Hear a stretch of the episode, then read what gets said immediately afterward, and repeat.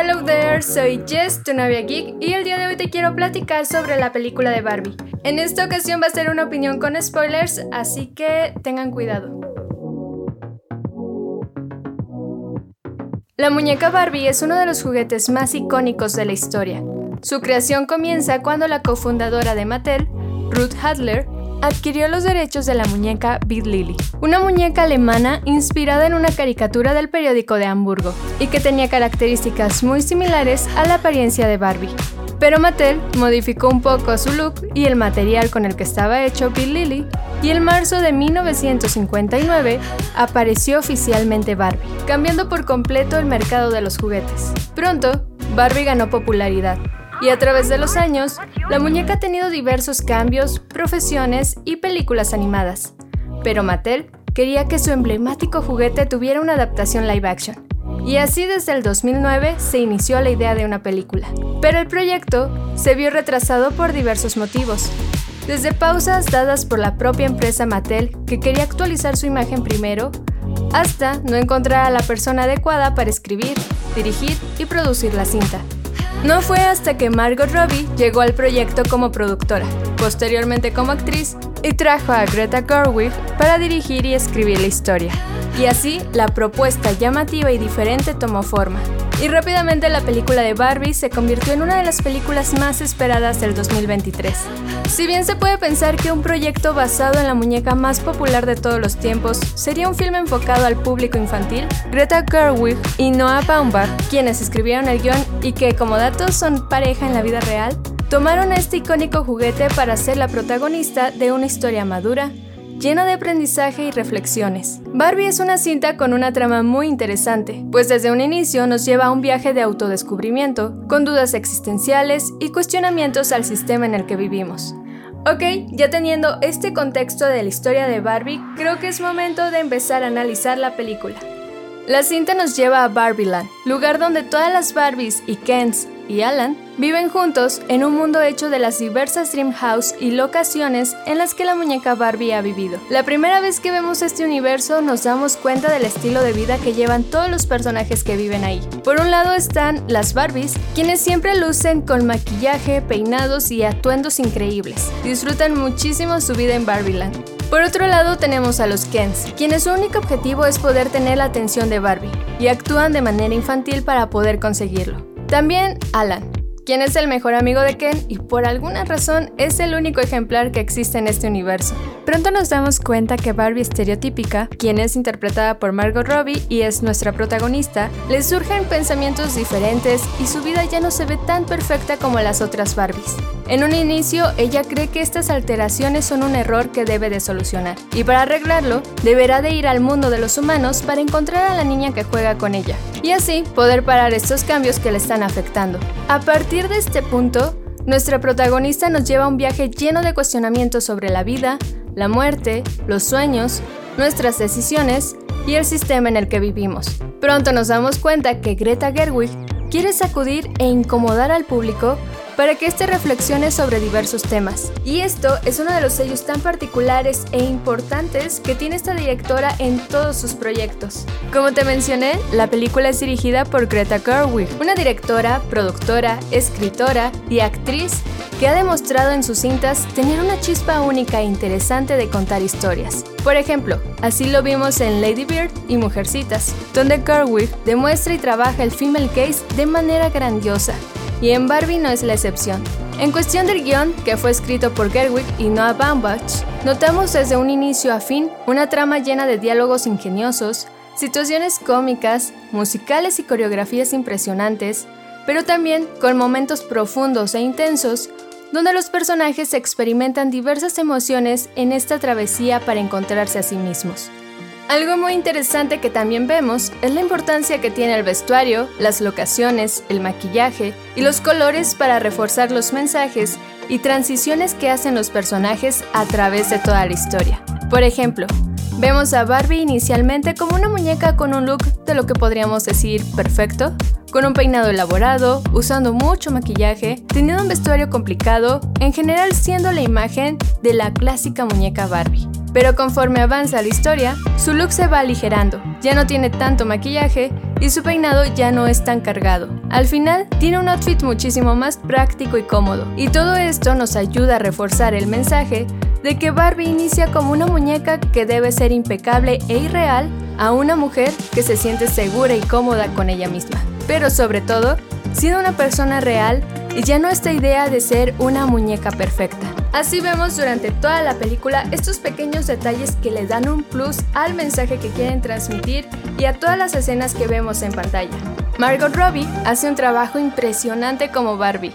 Durante toda la cinta vemos ese cambio de emociones de manera muy natural refleja muy bien ese cambio de ser una muñeca a una persona real. Y además logra que el público empatice con ella y con todo el camino de transformación que va experimentando el personaje. Ryan Gosling, por su parte, quien es Ken y el coprotagonista de la historia, también hace una actuación increíble. Realmente transmite esa ingenuidad y emociones infantiles sin llegar a ser forzado ni pesado de ver. También es impresionante las escenas musicales que tiene Ken. Ryan no pierde esa esencia de Ken a cantar y como ya lo habíamos visto en otras cintas, Gosling tiene un gran talento para el baile y el canto. Además, Ken también tiene un desarrollo de personaje muy interesante, pues pasa de sentirse sin valor si no está con Barbie a sentirse pleno y feliz consigo mismo descubriendo que su valor no radica en una relación con Barbie, sino que está bien ser solo Barbie y solo Ken, encontrando así el valor de su propia persona. Y una vez más, el vestuario y la colorimetría son recursos muy bien utilizados para remarcar este mensaje y la evolución que tiene este personaje. Además, tanto Margot Robbie como Ryan Gosling tienen muy buena química en pantalla y esto ayuda a que el público pueda notar esta complicidad y compleja amistad que tiene Barbie y Ken. También debo de agregar que Will Ferrell y América Ferrera hicieron un gran trabajo. Ferrell interpreta al CEO de Mattel y es muy graciosa su interpretación, pues el objetivo de este personaje es ser la imagen de la gran ironía donde las personas que dirigen la marca de Barbie sea un corporativo de hombres, sin tener ninguna opinión femenina para decidir sobre la imagen y el futuro de la emblemática muñeca. Incluso en este personaje del CEO vemos uso de la colorimetría y ambientación para reforzar esta ironía de la que hablamos. Por ejemplo, en la película, la empresa Mattel y sus instalaciones son generalmente de tonos grises y oscuros y con muy poca luz, siendo súper contrastante con la idea de una empresa que produce juguetes. Y luego tenemos que el único lugar colorido y llamativo es la oficina del CEO, pero incluso aquí vemos un gran contraste con el diseño de la oficina y los miembros del corporativo. Por un lado vemos una ambientación colorida e interesante, pero por otro lado, las personas que están ahí tienen un aspecto lineal, serio, sin identidad y que muchas veces dan una sensación robótica. Y el único que medio destaca es el CEO, quien tiene una camisa y corbata rosa. Todo este concepto visual es para reforzar el mensaje de ironía sobre una gran empresa, sus miembros y las decisiones que ésta toma. América Ferrera es quien interpreta a Gloria, quien es la persona con la que juega con Barbie y es la niña que tanto está buscando Barbie en el mundo real. Tiene un valor esencial en la historia, pues es quien da el punto de reflexión para todas las decisiones de la y de muchos otros personajes. Se podría decir que el personaje de Ferrera es quien da la imagen de una mujer real, con sus complejidades, sus pensamientos y dudas que todas las personas tenemos diariamente. Este personaje es el punto de apoyo para la conclusión de la historia, pues en ella Barbie encuentra un apoyo y confidencialidad que le impulsa en reflexionar para dar un cambio en las decisiones de su vida. Y al mismo tiempo, el personaje de América Ferrera encuentra esa chispa y seguridad en ella misma, ayudando en la travesía de Barbie. Y bueno, también es este personaje de Gloria quien tiene este discurso tan emblemático que refuerza el mensaje que quiere dar la película al público. En conclusión, Barbie es una película muy interesante y visualmente muy llamativa. Greta Gerwig da una perspectiva fresca a cómo contar una historia y aborda temas existencialistas, cuestionando aspectos de la vida diaria y el sistema en el que vivimos. Además de crear una historia llena de comedia, sátira e ironía, al mismo tiempo incluye estos momentos serios y muy emotivos que agregan un equilibrio perfecto a la historia. También debemos de agregar la creatividad que se tuvo en el vestuario, las locaciones y los colores que vemos a lo largo de la película, y que sin duda alguna fueron de los recursos más importantes para contar esta historia. Por si fuera poco, Barbie también tiene estas escenas musicales con grandes coreografías que agregan ese plus al cuerpo de la película.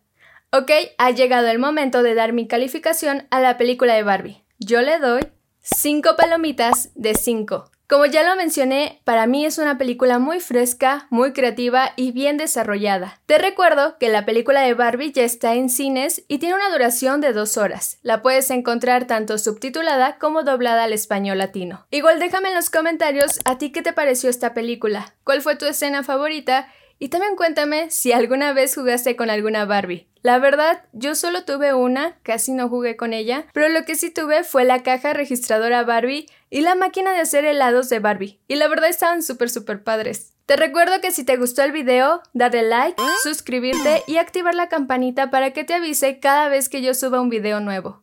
Igual puedes encontrarme en todas mis redes sociales como tu novia geek y bueno, espero te haya gustado el video. Muchísimas gracias por verme. Nos vemos a la próxima. Bye bye.